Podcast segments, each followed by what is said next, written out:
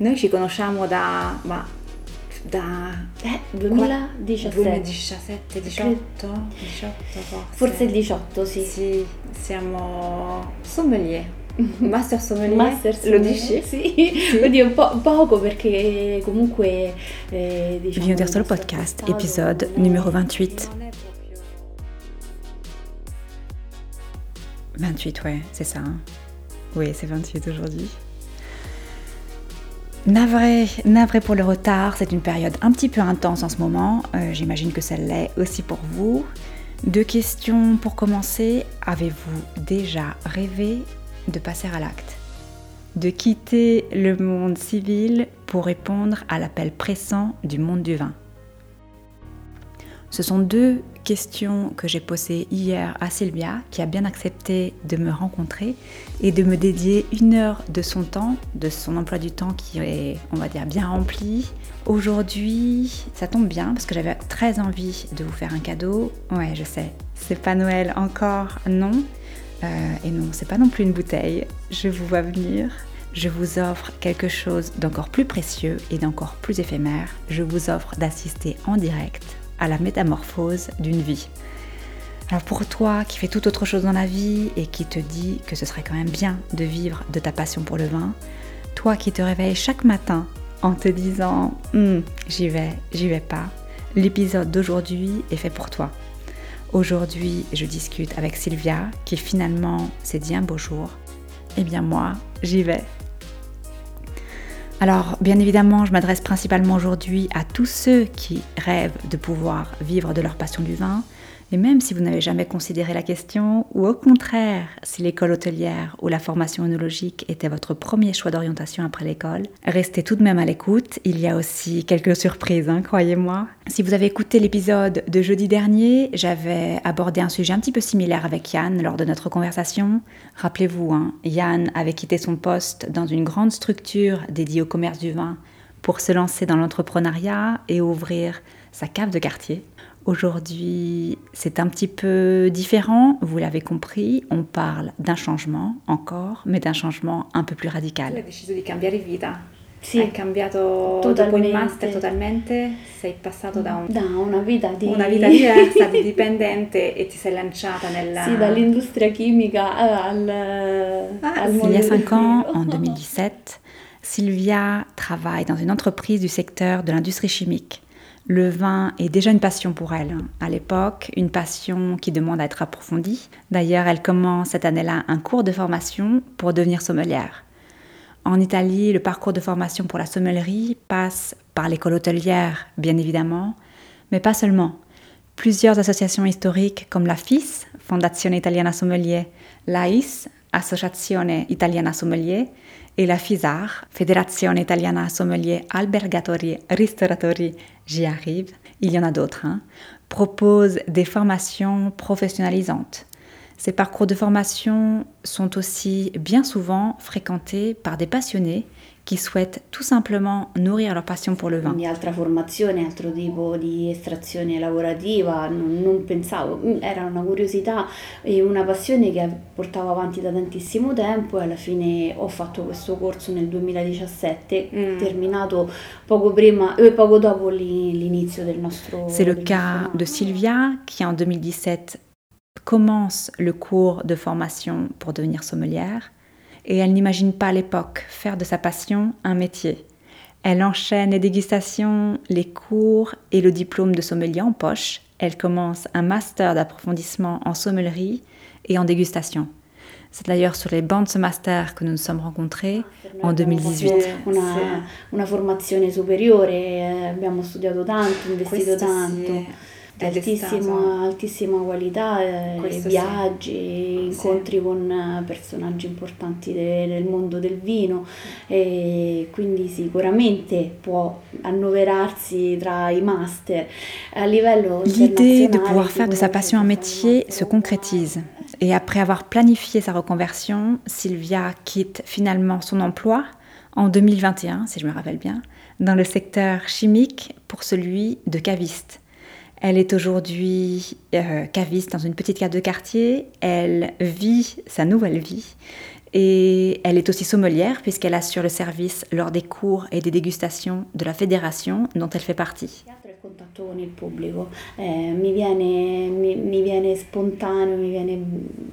Eh, naturale sì. incontrare gente e parlare di vino, eh, l'argomento comune è molto stimolante, quindi alla fine eh, è sempre, si imparano sempre cose nuove. Un excellent moyen pour continuer sa formation personnelle, développer ses connaissances et affiner son sens du service et du conseil, qui sont des qualités nécessaires aux cavistes.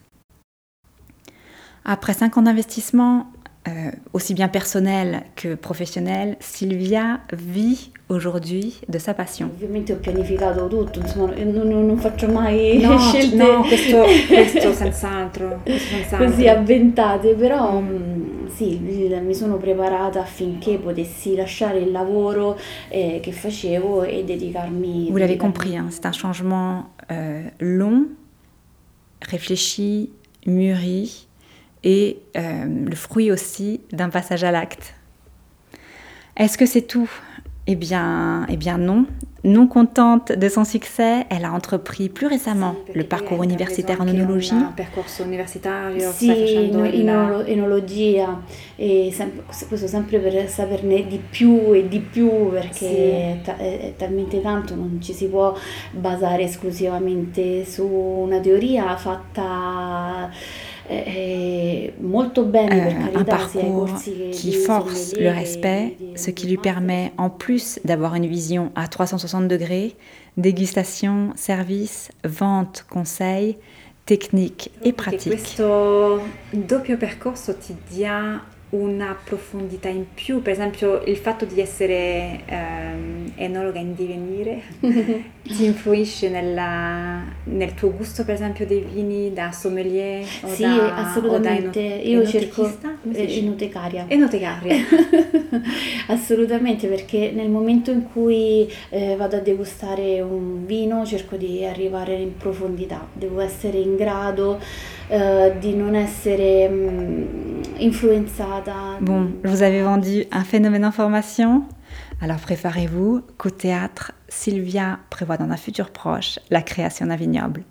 3 hectares pour commencer. Infatti te l'avrei, chiesto se da qualche parte nel tuo futuro c'è uno spazio per un appezzamento di terra con la, il La terra già c'è. Vedi? Sì, ho un'azienda agricola di 12 ettari e, e 3 vorrei dedicarli all'impianto di, una, di un vigneto non ho ancora ben chiaro che cosa e ci sto pensando quasi tutti i giorni su cosa impiantare, quale vitigno è migliore, anche per non essere sempre ripetitiva, diciamo, mi trovo certo. nel Lazio, già una regione abbastanza particolare, mi trovo nella Maremma laziale e, e quindi eh, o si va sui vitigni scontati um, e poi ehm, scontrarsi. Sylvia reste extrêmement lucide sur ses intentions, elle projette son vignoble, consciente des enjeux que cela représente. On parlait d'une vision à 360 degrés. Hein. Euh, elle est caviste, dégustatrice, œnologue en devenir, ce qui lui permet de penser dès à présent à son vignoble et son vin mm, dans 3, 5 ans, 10 ans. strada uno può intraprendere perché ovviamente il mercato è dettato dal gusto dal gusto personale delle persone mm, e, e, soprattutto eh, varia, è una moda anche questa, quindi ci sono sì. delle tendenze che durano un pochino, poi variano, bisogna sempre stare eh, collegati con il mondo reale quindi fare un vino che non piace a nessuno e, perché piace a te e sei convinta che deve andare mm. avanti, mm. rischi di scontrarti eh, con, uh, con, il mercato. Insomma, quello comunque è un investimento e, e, e se si produce un vino è per venderlo, quindi ci saranno sicuramente dei compromessi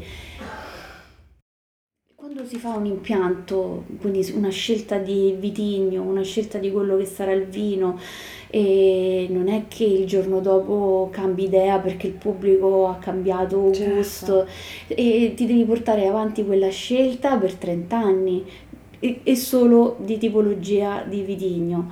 E quello che si può modificare tanto sicuramente è in cantina, eh, puoi scegliere di fare un vino naturale, un vino tradizionale, anche qui c'è tantissimi discorsi da fare. Elle planifie déjà hein, les cépages qu'elle voudrait voir s'exprimer sur le sol du nord du Latium, où elle possède quelques hectares. Già qualche idea? Oddio, per quanto riguarda il rosso sì, per quanto riguarda il bianco no. Mi piacerebbe molto impiantare Cabernet Franc. Ok. Vediamo se in, insieme a Cabernet Sauvignon oppure in purezza. Vediamo, vediamo. Sicuramente questo è uno dei papabili. Sì, sì. ah, dire, il. Donc après cette rencontre, j'avoue que je reste bluffée vraiment par le parcours de Sylvia. Une lente évolution qui au final aboutit sur un changement radical. On est vraiment loin hein, de l'image d'Épinal, du travailleur lassé de la routine quotidienne et qui décide de changer de vie du jour au lendemain. Sylvia a commencé par donner corps et voix à sa passion, elle a mûrement planifié son départ, son lieu d'atterrissage et prévoit déjà le, prochain changement. Alors vous l'avez compris, hein, Sylvia n'a pas changé de vie du jour au lendemain. Elle a d'abord pris le temps de nourrir sa passion en faisant d'abord des découvertes empiriques, en dédiant son temps libre à s'informer, déguster. Elle entreprend ensuite un parcours professionnalisant en marge de son emploi de salarié dans une entreprise, un domaine qui n'avait vraiment rien à voir avec le vin. Et c'est en fréquentant le monde des dégustations accessibles à travers les organismes formateurs qui sont présents en Italie hein, qu'elle a commencé à concrétiser la possibilité de changer de vie. Elle se diplôme à la FISAR comme sommelière. Elle poursuit ensuite sa formation en suivant un master de dégustateur. Et la passion pour le vin étant ce qu'elle est, c'est-à-dire un feu qui a besoin sans cesse d'être alimenté, elle s'inscrit ensuite à l'université en œnologie. Ces trois parcours lui permettent aujourd'hui de planifier l'implantation de son futur vignoble avec une vision vraiment complète puisqu'elle a une expérience dans le service avec la dégustation, dans la vente en cave, dans le conseil aussi. Elle connaît son marché, ses attentes, les enjeux qu'elle devra affronter comme future vigneronne, une reconversion réussie, mais qui lui a demandé quand même 5 ans jusqu'à aujourd'hui pour en vivre. Je serais vraiment curieuse de savoir si vous aussi, vous avez réussi votre reconversion dans le monde du vin, si vous y songez sérieusement ou idéalement, si vous vous donnez le temps et surtout les moyens de réaliser votre changement, de nourrir votre passion, il est vrai que je parle d'une reconversion en Italie. Les choses sont bien évidemment différentes du point de vue des formations, des possibilités dans votre pays, mais au regard de cette histoire, est-ce que l'aventure vous tente encore? Et comme je ne peux décemment ignorer l'époque de l'année que nous vivons en ce moment, et comme justement on parle d'accomplissement, d'amélioration, j'ai pensé à vous qui aussi regardez le sablier peu à peu se vider avant la fin de 2022. Est-ce que vous avez atteint vos objectifs? Avez-vous projeté, mené à terme les actions que vous vous étiez fixées? Euh, Mais encore plus sérieusement, avez-vous une vague idée de ce que vous allez offrir à vos proches et vos amis? Euh, je me suis posé la question, peut-on offrir du vin à ses proches, à ses amis? Et bien évidemment, j'en ai profité pour le demander à Sylvia. Enfin, je veux dire, elle est sommelière, caviste, œnologue en devenir. Qui de, me, de mieux placé qu'elle pouvait me donner une réponse? Tanto, tanto, tanto, proprio eh, quello che viene in, nel, nell'immaginario delle persone, eh, il vino, soprattutto l'amarone, è, è, il vino top da regalare alle persone a cui, a cui vuoi ringraziare per qualcosa. Quindi lo regalano all'avvocato che ha aiutato in una causa o al dottore che eh, li, li hanno, hanno, in cura le persone o a chi... Eh, Ce qui en ressort, c'est bien évidemment les grands classiques. Sylvia aime offrir Barolo Brunello, mais aussi Franciacorta. Et hum, ce qu'elle m'a expliqué aussi, c'est que culturellement, le vin en Italie s'offre surtout en remerciement de quelque chose.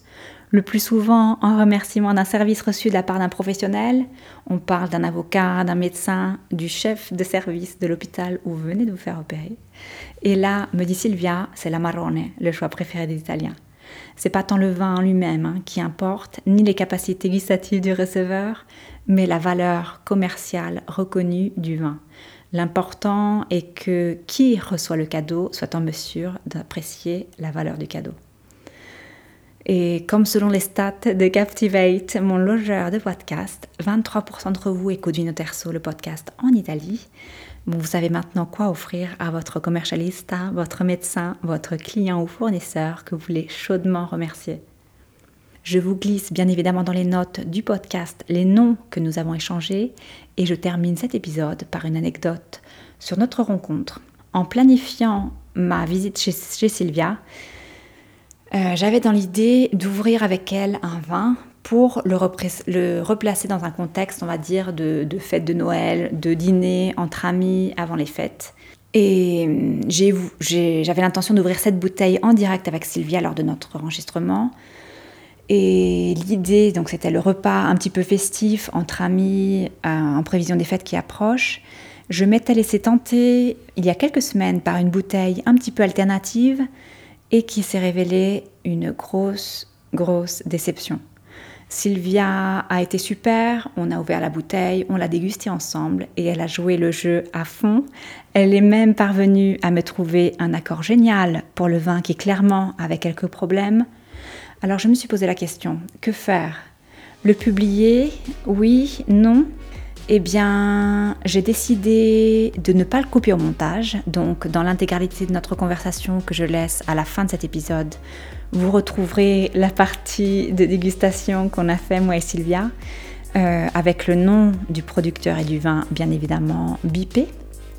Parce que je n'avais pas tellement, ça n'avait pas tellement de sens de parler d'un vin clairement défectueux. Vous trouverez euh, bien évidemment l'accord suggéré par Sylvia qui, très honnêtement, est bien au-delà de, de, ce que je m'attendais. Elle est, elle est super, elle est super.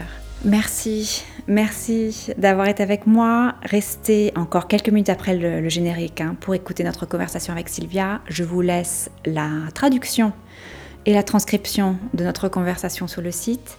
Si cet échange vous a plu, si vous avez envie de plus euh, d'épisodes comme celui-ci, de reconversion, de changement de vie, toujours lié bien évidemment au vin. On ne s'appelle pas Vinoterso pour rien. Je vous invite à me laisser vos commentaires, vos, vos impressions sur le site, sur Instagram, sur Facebook. Et si vous écoutez Vinoterso sur Apple Podcast, n'hésitez pas à cliquer sur la cinquième étoile de iTunes et me laisser un commentaire. Je vous souhaite une excellente semaine pré-festive et je vous dis à la semaine prochaine.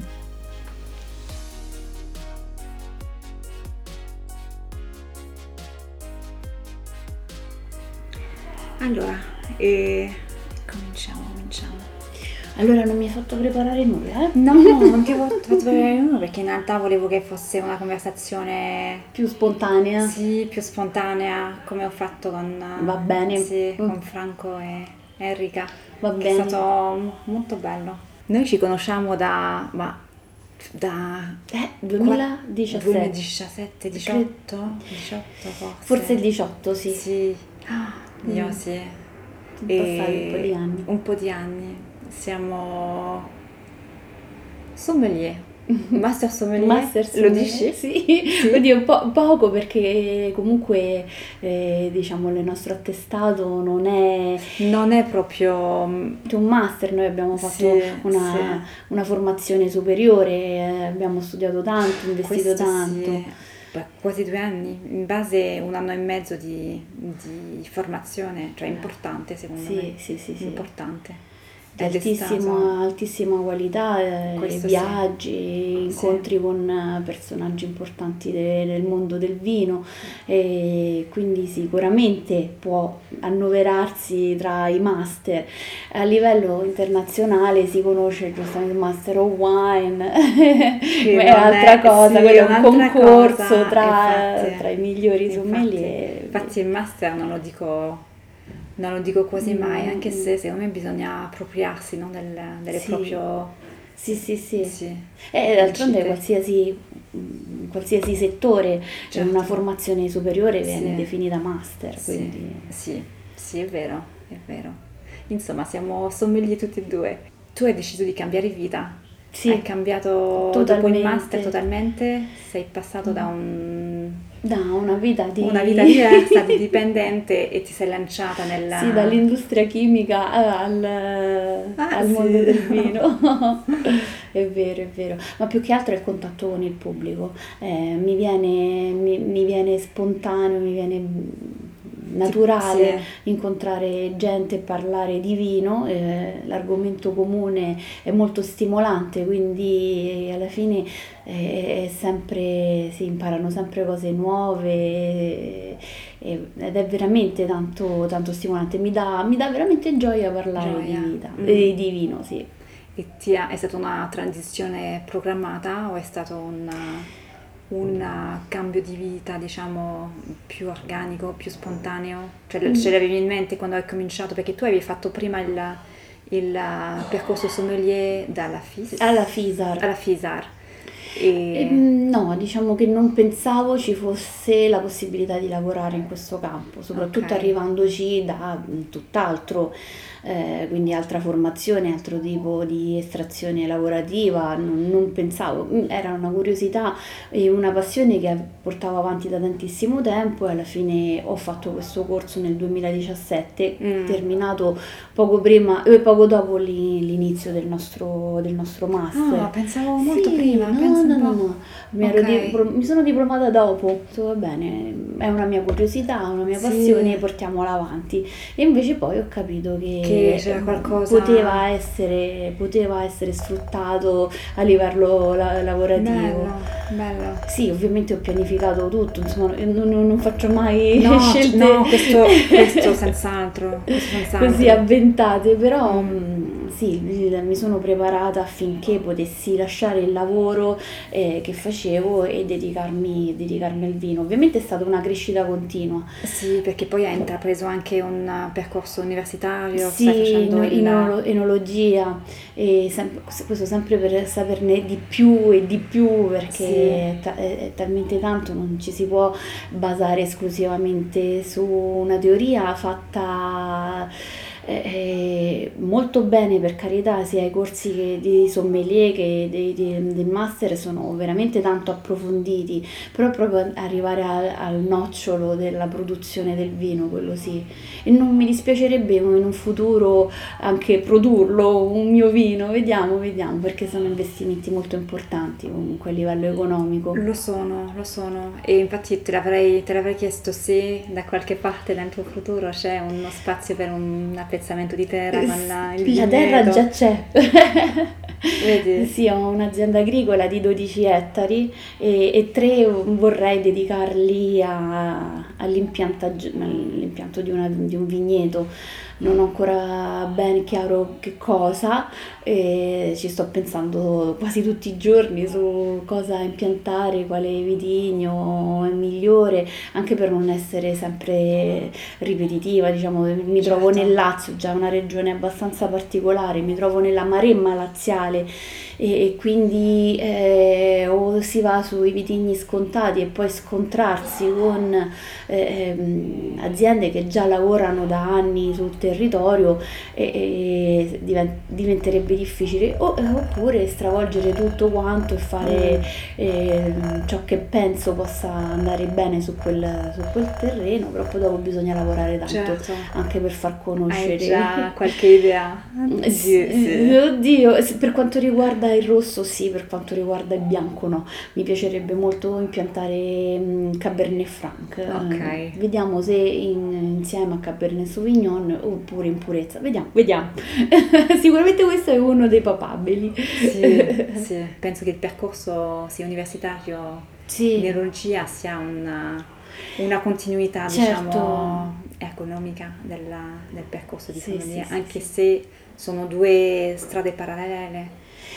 Sì, sono parallele e, e forse anche complementari, Mm. cioè eh, il bravo enologo sa anche degustare, Certo. ecco perché tanti che si laureano in enologia o mh, parallelamente ai corsi di laurea fanno dei corsi di degustazione perché si rendono conto che eh, l'università non è sufficiente affinché Mm. riescano a sviluppare ehm, Certo. conoscenze degustative altrettanto importanti Mm. e quindi mh, ci sono tanti sommelier che passano ad enologia e Sì. tanti enologi che poi si, si mettono eh, ecco, a studiare nei vari corsi da sommelier.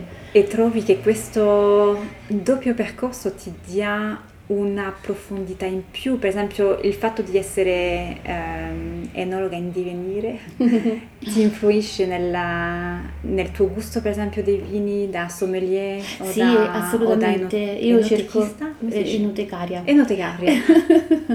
Assolutamente, perché nel momento in cui eh, vado a degustare un vino cerco di arrivare in profondità, devo essere in grado eh, di non essere mh, influenzata mh, da giudizi precedenti di altre Certo. persone, eh, di analizzare il più possibile quello che ho nel calice.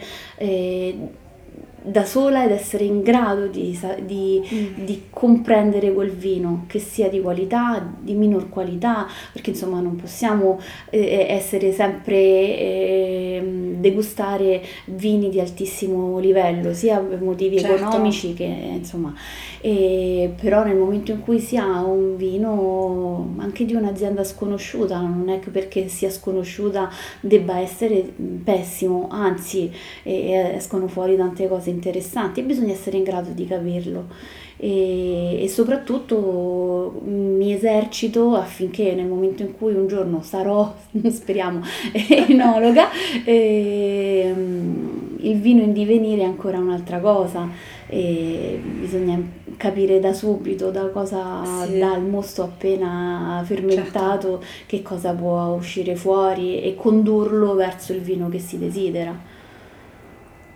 No, è una cosa che mi affascina moltissimo, penso che mi manca questo aspetto del, del vino, non ho ancora approfondito, o almeno quanto vorrei, eh, questa parte diciamo più tecnica. E ti proietti da, sempre da enologa in divenire nei vini che bevi? Cioè ti riconosci, potresti dire a questo vino per esempio è un vino che avrei voluto Fare fare io. io o è un vino che, che farei? Spesso Sì. Spesso, spesso. E tante volte mm, mi pongo anche la, la domanda su, mm, che cos- su quale strada uno può intraprendere, perché ovviamente il mercato è dettato dal gusto, eh, dal gusto personale delle persone e, mm, e, e soprattutto eh, varia, è una moda anche questa, quindi ci sono Sì. delle tendenze che durano un pochino, poi variano, bisogna sempre stare eh, collegati con il mondo reale. Quindi fare un vino che non piace a nessuno eh, perché piace a te e sei convinta che deve andare Mm. avanti, rischi di scontrarti eh, con, eh, con il mercato. Insomma, quello comunque è un investimento e, e- e se si produce un vino è per venderlo, quindi ci saranno sicuramente dei compromessi. Eh, il fatto che mm, chi produce il vino mm, è lo stesso enologo mm, con comunque esperienza degustativa e, e- e di pubblico, perché quando si fanno poi i banchi d'assaggio con la FISAR, sai, comunque sono nel gruppo di, eh, de- de- di servizio della FISAR, eh, ci si rende conto di come il, il pubblico si approccia al vino. Mm. E ancora sì, c'è tanta curiosità e tanta ignoranza. Cioè, per quanto sono oltre 30 anni che si fa formazione ed è Sì. cambiato tutto tanto, però ancora non, non vengono esclusivamente per l'alcol presente nel vino, quindi è, è molto limitativo, ecco.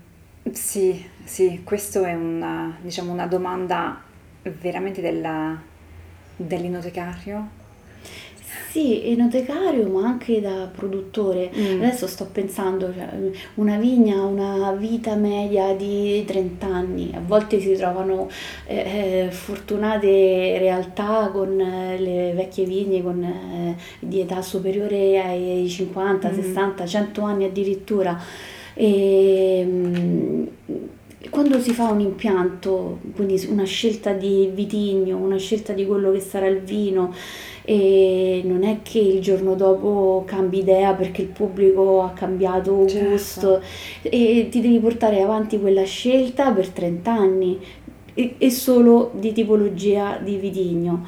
E quello che si può modificare tanto sicuramente è in cantina, Eh, puoi scegliere di fare un vino naturale, un vino tradizionale, anche qui c'è tantissimi discorsi da fare.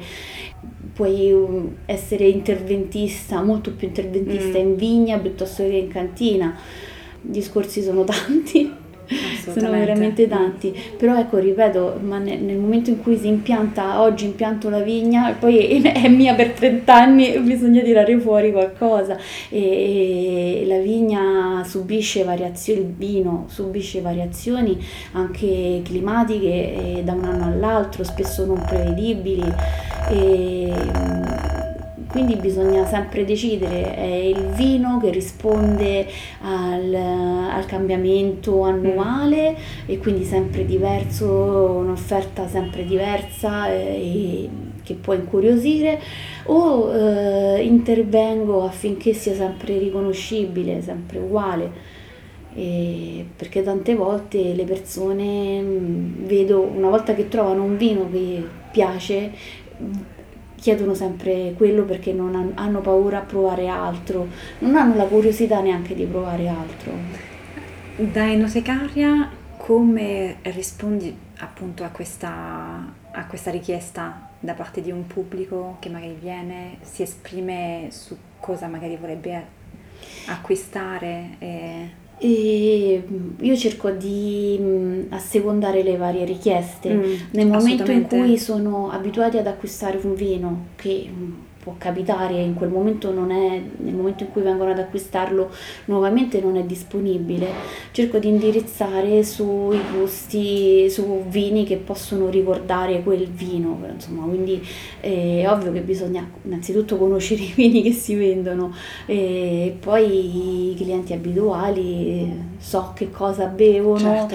prova quest'altro perché non, non ti dispiacerà, insomma, chi lo vuole più fresco, più sapido, poi non sanno neanche, alcuni non sanno neanche cosa chiederti. Allora la prima Certo. cosa che, che- che entrano e chiedono un vino secco, come se fosse normale trovare un vino dolce o non secco, quando invece è, è- è- è più normale trovare un vino secco.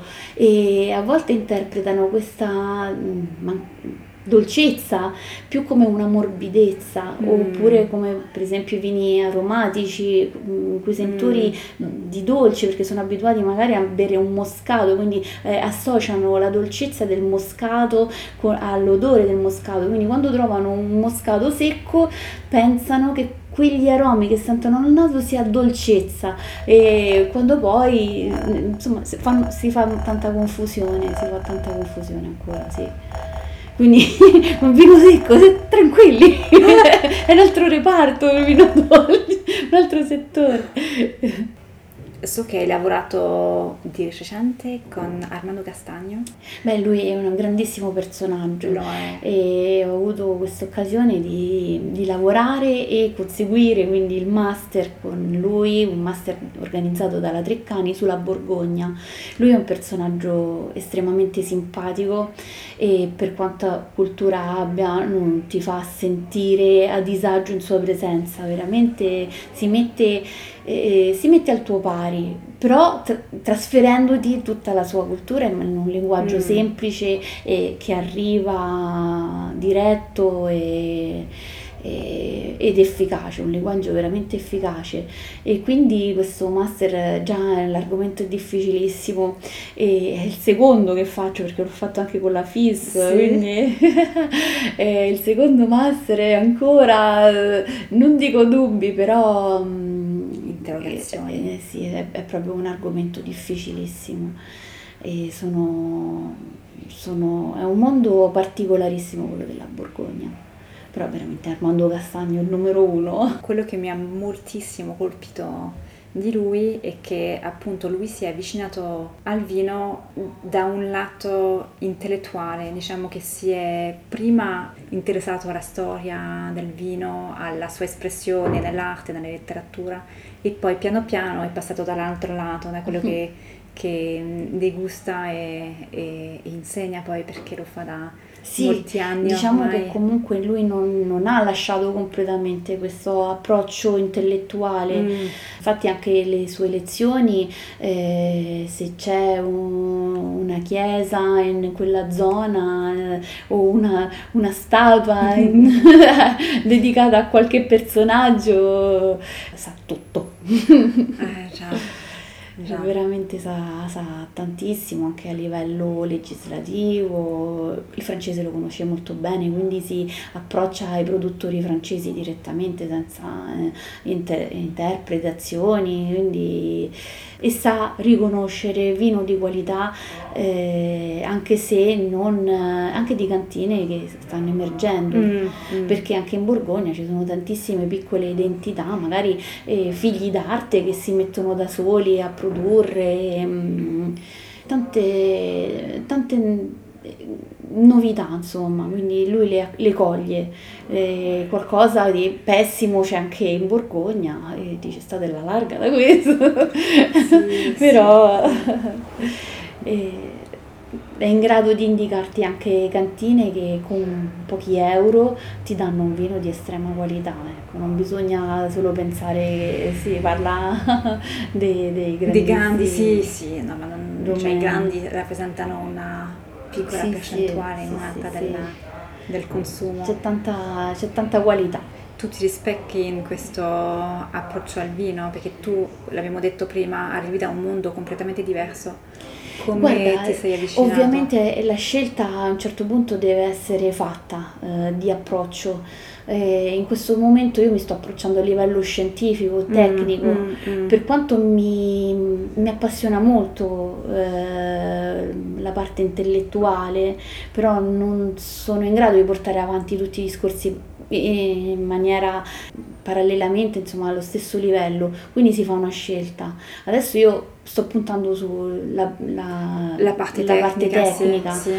E... Ma il vino c'è sempre stato per te? È stata una cosa eh, da sempre? O... E guarda, ehm, diciamo sono tantissimi anni, sono più di vent'anni che mi appassiona questo mondo anche se poi ecco, quegli studi sono abbastanza recenti e molto concentrati perché ho fatto veramente tanti corsi anche tanti con corsi contemporanei sì, sì, infatti perché hai cominciato anche il percorso enologia prima anche di aver finito il master. No il master l'avevo terminato aspetta no mi sono iscritta prima del master sì. E quindi mm, cos'è che stavo dicendo? Ti ho chiesto se il vino fosse sempre stato ah, parte del tuo, e... cioè insomma, presente Guarda, nella tua vita. Io, io mi ricordo benissimo che mh, per il mio ventunesimo compleanno e con il fidanzato dell'epoca, che poi è diventato sommelier pure lui, quindi è stata veramente uh, un'illuminazione. E ho preparato una cenetta e siamo andati da Costantini ad acquistare un vino. Avevo preso un Barolo, probabilmente vent'anni fa era un Barolo barricato, che adesso si stanno stravolgendo un po' anche le cose. E quel giorno ho bevuto, forse era un batasiolo, non ricordo bene, dovrebbe essere stato un batasiolo ed era buonissimo, mi era parso buonissimo. Ho detto, ah, questo è vino buono.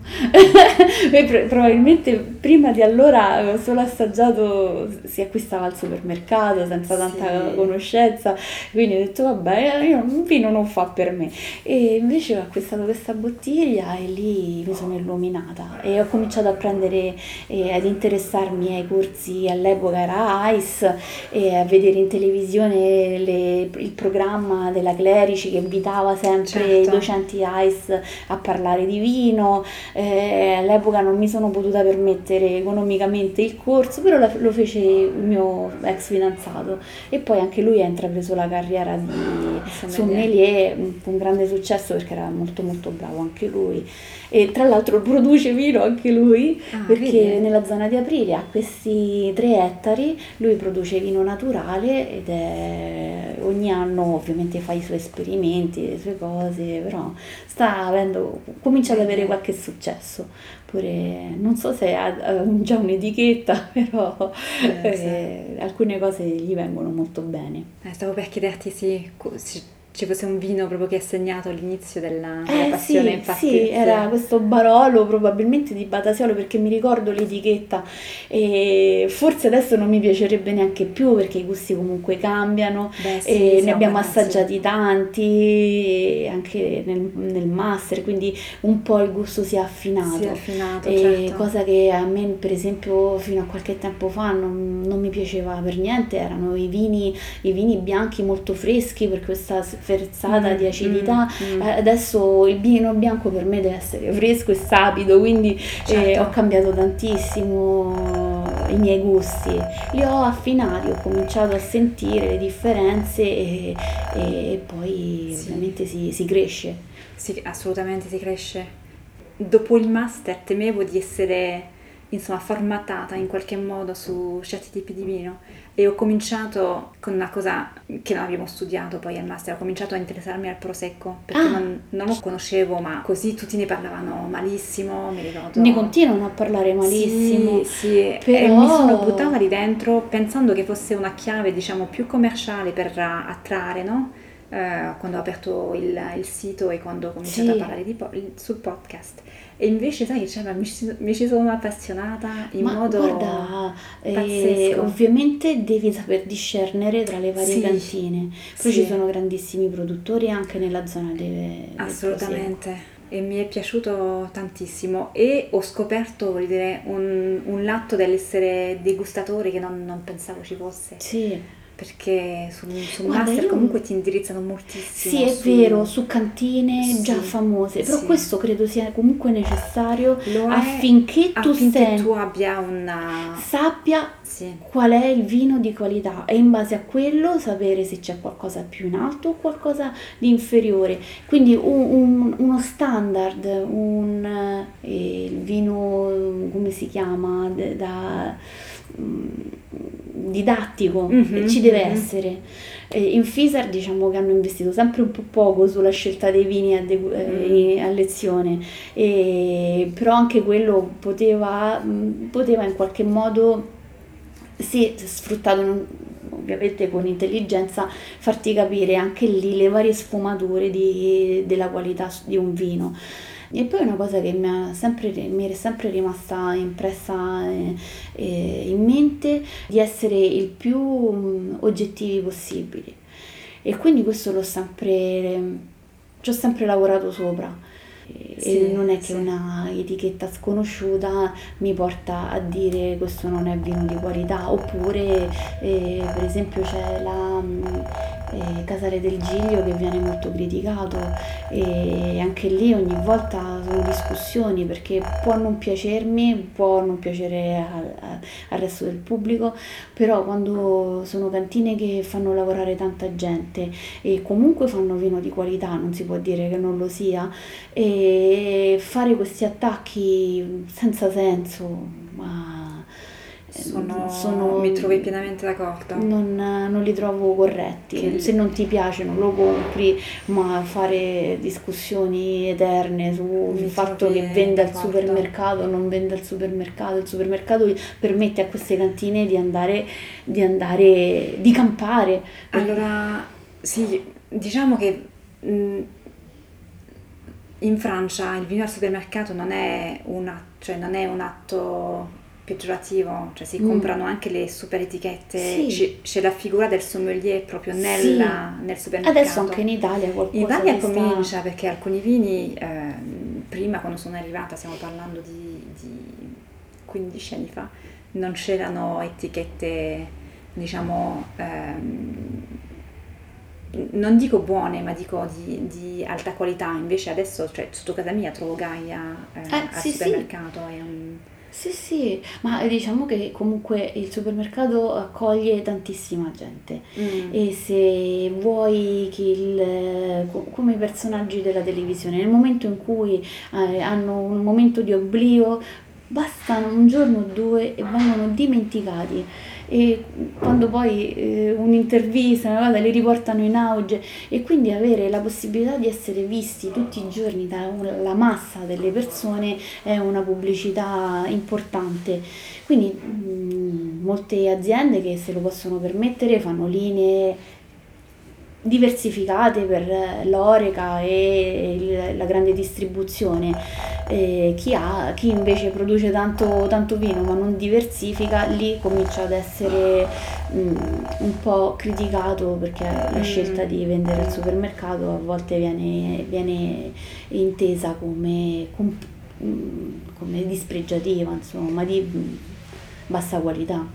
Un'altra mia curiosità, quando il cliente arriva, ti, ti può chiedere un vino per un, un abbinamento specifico? C'è, c'è questo, Sì, questa più delle cultura, volte questa sì. richiesta? Il più delle volte vengono dall'altra parte della strada dove c'è una, una pescheria storica e comprano il pesce, vengono qui, devo abbinarlo al gambero rosso, devo abbinarlo alla pasta con le vongole, e- oppure vanno a, mangiare una ospiti da qualcuno, una Mm. grigliata, quindi spesso mi chiedono l'abbinamento eh, ideale e quindi a volte conoscendo il cliente, conoscendo i gusti, conoscendo il piatto che mi stanno presentando, eh, cerco di trovare il match più adeguato e poi tornano per dirmi Sì. era azzeccatissimo, magari non lo era, però allora era piaciuto. Sì.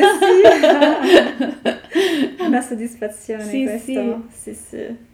Senti, c'è ehm, nel vino, il vino all'inizio ne abbiamo parlato, c'è un vino ehm, che tu apriresti tutti i giorni? Io penso delle bottiglie, ma anche semplice. Ce n'è uno in particolare che a te piace e sai Guarda, che ritrovi un, un porto- un posto Sì, sicuro. Sì, una- sì, sì, sì. Guarda, solo di queste, eh, diciamo, rimanendo tra queste, mh, non- non sono tantissime, però neanche pochissime. Qui in Enoteca abbiamo 7000 referenze tra vini e, e superalcolici. Tra queste poche etichette che abbiamo qui, io ti posso dire che mh, il verdicchio dei castelli di Iesi, Mm. di eh, Pievalta, le Tre Ripe, è un vino basico, ma di... eh, ehm, fatto benissimo, eh, molto minerale, molto fresco, quindi eh, ripeto, eh, queste sono le caratteristiche che eh, mi piacciono poi in un vino, in un vino bianco, un vino da 10 euro ed è eccezionale. Poi certo, se, que- questo si può aprire tutti i giorni, altri magari una- devi trovare l'occasione, buonissimi, però più Sì, costosi. certo, certo. Eh, però questo è veramente da tutti i giorni, tutti i giorni. No, che ho un'etichetta così veramente alla mano che a me piace aprire e lo trovo perfetto, molto semplice. Di solito è sempre azzeccato per la gente magari che non ha un palato Sì. o una conoscenza diciamo specifica e fa sempre colpo. E il brut di Cincinato, Ah, che è una cosa, sì, sì, cioè sì, il sì. belone in Eh, eh, spumantizzato. spumantizzato, sì, eh, metodo Martinotti e fa sempre il suo lavoro. Sì, sì, A sì, piace, sì. Lo, sta- lo stappi e, e, mm, per me è come, ecco, è come tornare in un Cincinnato è luogo. una bella cantina, è una piace. cantina sociale, ma lavorano veramente molto Lavorano bene. molto bene, molto bene. Sai adesso chi, chi altri lavora bene? Il Gotto d'Oro ha una linea superiore, quindi eh, cantina da eh, finora conosciuta per i bottiglioni da 5 litri di vino, eccetera, che fa inorridire chiunque ascolti questo nome e ha cambiato enologo da diverso tempo, quindi c'è l'enologo è, è Paolo Peira, tra l'altro docente della FISAR, e ha questa mh, Vinea Domini, questa linea superiore, per cui hanno lavorato tanto. Tra i vari conferitori hanno scelto eh, chi avesse l'appezzamento esposto meglio, che avesse un- il terreno eh, con caratteristiche particolari, hanno chiesto che potesse essere, eh, potessero scendere a compromesso perché sai il contadino difficilmente fa bassa resa tagliando, eh, tagliando grappoli eccetera. È stato chiesto questo di fare bassa resa e hanno fatto una linea eccezionale di vini, veramente incredibile. E me lo sai che non, non lo conosco. Guarda, hanno fatto una degustazione anche alla FIS. Sono andata Ah, lo- perché conoscevo. Lo vado a cercare. Sì, allora, sì, Vini perché- a Domini, sì. guarda, credimi, per No, essere no, assolutamente, una cantina ho- sociale, tanto di cappello, grandissimo l'enologo, Sì, veramente molto sì. bravo. No, la cantina sociale se- secondo me è, è come il, um, l'orchestra, no? Tra E il direttore? direttore d'orchestra che poi Sì, si sceglie sì, le... con- conduce, esatto. Senti, oggi di solito faccio scegliere un vino da, da aprire, oggi l'ho scelto io e l'ho scelto io. È un vino che non conosco, è una cantina, parlavamo di cantine piccole, è una cantina piccolissima di Castelli Romani. Sì, e il vino si chiama Ne- e lo volevo invitare a tavola per una scena magari prenatalizia perché un, un bianco diciamo vulcanico non l'ho assaggiato quindi non sto parlando soltanto di, insomma, di, di proiezione mie su questa bottiglia che abbiamo qui e l'ho immaginato con uno spaghetto alle vongole magari in una scena prima di Natale con, con qualche amico una bottiglia magari che sorprende fuori dai potrebbe, potrebbe, adesso lo assaggiamo, lo però assaggiamo Potrebbe eh, andare anche bene con una vongola, ma questo è un vino che comunque eh, eh, gli stessi produttori si definiscono non interventisti, no? questo è vero E non è filtrato, potrebbe avere qualche tannino in più, Mm. eh, magari con la macerazione prolungata sulle bucce, e potrebbe essere, potrebbe presentare una struttura che magari va bene su un secondo di pesce, un pochino più complesso che non uno spaghetto alle vongole, che è buonissimo, ma lì magari ci vedrei veramente il classicissimo vermentino fresco e sapido nella- nella- nell'abbinamento credo sia perfetto. Questo qui lo assaggiamo e vediamo. Poi mi dici cosa- una rata cosa al forno, qualcosa Ok, così a ok. immaginazione mi sembra più, più per questo. più, ok più sostanzioso Sì, lo apriamo apriamo. Scopriamo questo video. sì No, proprio per rimarcare questa semplicità. Vedi come già adesso versato nel calice presenta questa torbidità, questo colore eh, giallo-oro non, assolutamente non, non pulito, li- non Certo. limpido proprio. Il fruttato rimane molto intenso, sembra quasi un succo di frutta. Mm, Sento molto l'albicocca, pure un po' la pesca, Sì. sembra ecco, eh, la fase Che sì, quando un- cominci a fare la Mm. marmellata, Sì. che tagli la frutta e la metti con lo zucchero eh, sul Sì, fuoco sì. e si sprigionano questi odori un pochino acidi, un pochino... Però il naso è sicuramente molto semplice, eh. Guarda, il- il- non c'è corrispondenza poi in bocca perché L'hai già- questi, sì, l'ho già assaggiato. Questo, questo naso rimane esclusivamente eh, volatile. Mm. Diciamo, mh, non ha neanche un- non, ha, non ha una grandissima freschezza, mi sembra. E, mh, un pochino sì, un po' di acidità. Sì, questa acidità è molto eh, riconducibile più a, a acido acetico. Mm. E ovviamente non essendo appunto se for- loro ci scrivono contiene solfiti ma non credo che aggiungano solfiti questo è, è un vino che sono eh, poco stabili Mm. quindi più stanno nella bottiglia e, e più rischiano di prendere mm, deviazioni adesso sento addirittura sapore di castagna un po' castagna lessa Sì. un po' amaricante, diciamo non...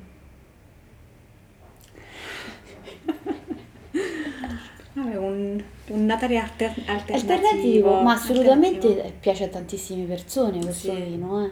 Mm, Come dicevamo, sì, un Natale alternativo. Alternativo. Che ci mettiamo Sì, assolutamente un secondo. pure... Cioè, però forse un abbinamento, magari un... Guarda, ritorno sull'orata. Mm. Un'orata all'arancia, con una riduzione di arancia, potrebbe, potrebbe avere il giusto mm, match. Mm. Che dici? Ci può sta. Secondo me sì. Quindi una riduzione Un'ora- di, ar- di aran- ok. di arancia su questa orata o- Mm. oppure mm, anche una spigola, insomma che comunque già di loro sono pesci che hanno un buon sapore, Mm, una bella mm, persistenza e mm, con questa riduzione secondo me si, si sposa bene sia a livello olfattivo che, che gustativo. Senti, ma il vino si regala a Natale? Tanto. Tanto? Tanto, proprio eh, quello che viene in- nel- nell'immaginario delle persone, eh, il vino, soprattutto l'amarone, è, è il vino top da regalare alle persone a, cui, a cui vuoi ringraziare per qualcosa. Quindi lo regalano all'avvocato che ha aiutato in una causa o al dottore che eh, li, li hanno, hanno in cura le persone o a chi ha fatto un'operazione e quindi vogliono ri- ringraziare il primario. Quindi l'amarone nel, nel- tendenzialmente è proprio il regalo top natalizio. Mm. Poi qualcun altro va su altre, altre tipologie, ma non conoscenti, cioè persone che magari non conoscono i vini eh, e che magari non sanno neanche se il medico o l'avvocato a cui stanno Certo, regalando sanno il- sì, cioè, sì. apprezzano il valore di quello che stanno regalando, allora vanno sul sicuro, sanno che quel vino è un vino che piace e, e che ha valore ed è riconosciuto. Insomma. riconosciuto. Tu regali vini? Regalo vini, regalo vini un po' di tutti i tipi. Mi piace regalare, ecco, magari Brunelli, sempre altisonanti, Brunelli e Baroli. Sì. E- Oppure Franciacorta. e- Sì. sì, Deve, deve essere altisonante se deve essere un regalo. Poi ad altre persone anche, Sì. eh, anche vini più sconosciuti, però sai che che chi lo sta bevendo eh, è in grado di eh, riconoscerlo. E a te piace ricevere Sì, vino? sì, sì, sì, sì, mi piace molto. Ho una bella cantinetta fornita, quindi è sempre un piacere, diciamo. Un'etichetta che ti piacerebbe ricevere? Guarda, mm, diciamo che etichette, no, mi piace anche provare, perché le etichette che mi piacerebbe ricevere magari poi me le, me le prendo da sola. Certo. Però provare anche altre cantine, qual- qualche amico mi dice assaggia questo, molto ben volentieri, insomma. Sempre, sempre bello scoprire. Senti, ti ringrazio moltissimo, Grazie è stata una chiacchierata molto molto apprezzata. Grazie, Grazie del tuo tempo. Spero di rivederti presto. Ma sì, assolutamente.